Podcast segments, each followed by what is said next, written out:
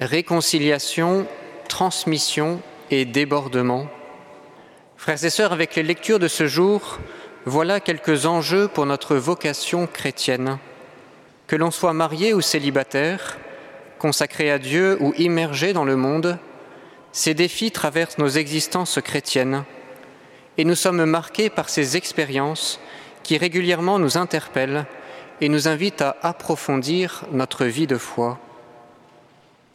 Aussi nous pouvons voir notre vocation tout d'abord comme un chemin de réconciliation. Il y a en chacun de nous un mystère de sainteté et de péché. Il y a cette polarité entre nos misères humaines et la miséricorde de Dieu. Aussi notre vocation peut devenir jour après jour un long chemin de réconciliation, de pacification, réconciliation avec soi-même, avec Dieu et avec les autres. Cette polarité, cet écartèlement intérieur, le prophète Isaïe l'a éprouvé dans sa chair. Nous l'avons entendu dans notre première lecture, en contemplant la sainteté de Dieu, il éprouvait un sentiment de perdition. Il voyait tout à la fois la plénitude de Dieu manifestée dans le temple, et il découvrait amèrement la vanité de son cœur et celle de son peuple. Dans toute vocation, il y a un jour ou l'autre cette prise de conscience de notre misère. Il y a cette crise intérieure qui passe par l'écartèlement, la frustration et une forme de purification.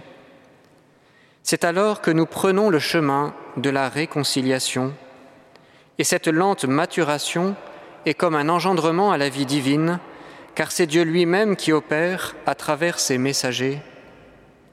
Pour Isaïe, les séraphins, ces anges à la parole brûlante, viennent purifier sa bouche et en quelque sorte circoncire son cœur pour l'éveiller à la sainteté de Dieu. Par là, Isaïe comprenait, et il nous fait comprendre également, que le cœur de notre vocation, c'est d'abord de proclamer la sainteté de Dieu et non se lamenter sur son péché. Dans toute vocation, il y a également un défi de transmission. Cet enjeu de transmission, les parents, les formateurs, les éducateurs le connaissent par expérience. On transmet ce que l'on a soi-même reçu et vécu. Croire, c'est transmettre par engendrement. Au terme de sa lettre aux Corinthiens, Paul rappelle ce défi de la transmission à tout chrétien. Je vous ai transmis ce que j'ai moi-même reçu, dit-il, et de préciser ensuite le contenu de cette transmission, à savoir le mystère pascal. Transmettre, c'est d'abord essayer de vivre ce que l'on a reçu, c'est aussi essayer de traduire dans son existence par des actes, des engagements, ce qui anime notre cœur c'est donner chair à nos intentions les plus profondes. Pour nous, chrétiens, il s'agit de suivre le Christ mort et ressuscité, non pas seul, mais en Église, avec des frères et sœurs qui cheminent avec nous.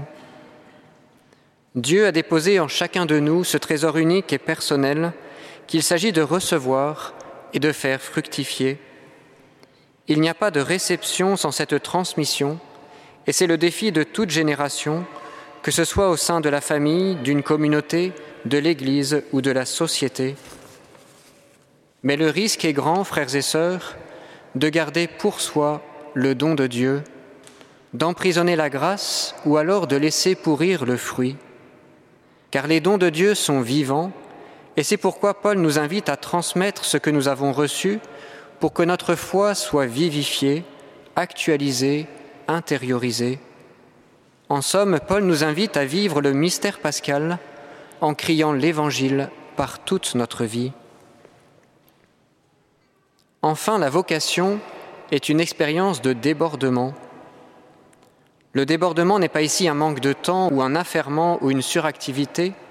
Le débordement, c'est la générosité de Dieu, c'est l'acte du Christ qui nous saisit de l'intérieur et nous submerge au cœur même des limites de notre existence. Le débordement, c'est l'Esprit Saint qui débarque dans notre vie pour la transformer. C'est le cœur de Dieu qui déborde. C'est la charité de Dieu qui opère une percée dans nos vulnérabilités. Lorsque la confiance et l'humilité nous habitent, rappelle le pape François, alors l'amour de Dieu est libre pour faire éclater les barrages de nos autosuffisances et il peut inaugurer en nous un monde nouveau. Il établit en nous l'homme nouveau. Il installe cette perspective de la communion qui vient avec son lot de surprises et de solutions. Cette expérience de débordement, Simon-Pierre l'a vécue au milieu de sa barque avec ses filets. Il revenait d'une nuit de pêche infructueuse. On imagine la fatigue, la lassitude, le goût amer de l'échec ou de l'impuissance. Simon-Pierre aurait pu se laisser submerger par ses sentiments de vide et de désespoir. Et pourtant, quand Jésus embarque dans sa vie, il se laisse interpeller, il entre dans la confiance. Simon s'est laissé aborder par le Seigneur et il a vu toute une série de débordements apparaître dans sa vie concrète. La déchirure du filet, la quantité de poissons, la pesanteur de la barque qui enfonce dangereusement. Simon-Pierre nous fait comprendre que toute vocation est un débordement de Dieu pour notre humanité, non pas un débordement qui épuise à la manière des hommes, mais une plénitude qui envahit, qui comble et qui pèse de tout son poids pour nous affermir stablement en Dieu. Si nos cœurs sont inquiets, instables, dispersés, il nous faut demander instamment cette grâce du débordement pour que Dieu nous indique lui-même l'essentiel de notre vie et ce qu'il attend de nous.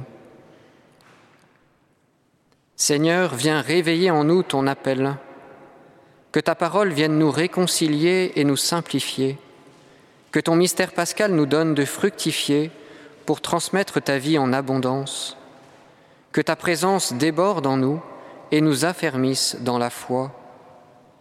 Viens réveiller, Seigneur, ton Église, nos familles, nos communautés, notre société, pour la consoler et la réjouir.